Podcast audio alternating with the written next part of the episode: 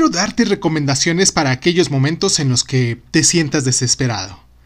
El ataque de pánico es un trastorno de ansiedad generado por el agotamiento físico y emocional.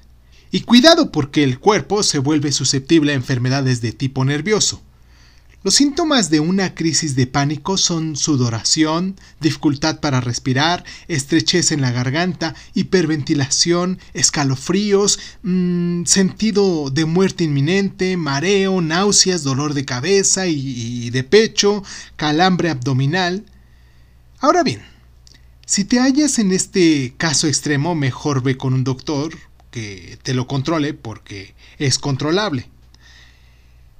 Pero si nada más te sientes un tanto alterado, te, voy a aconsejar esto, ¿ok?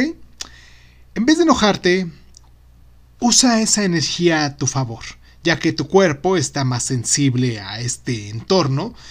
Aprovecha esa mm, percepción para sentir la vida positiva.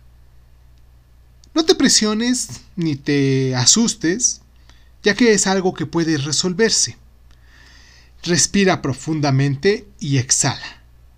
Crea en tu mente un espacio de paz donde vayas cuando te sientas ansioso, ya sea como un bosque, una playa, un lugar pacífico.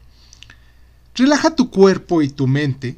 Di para tus adentros todo está bien. Y por último, acuéstate unos minutos y cierra los ojos, ya que con eso sentirás calma.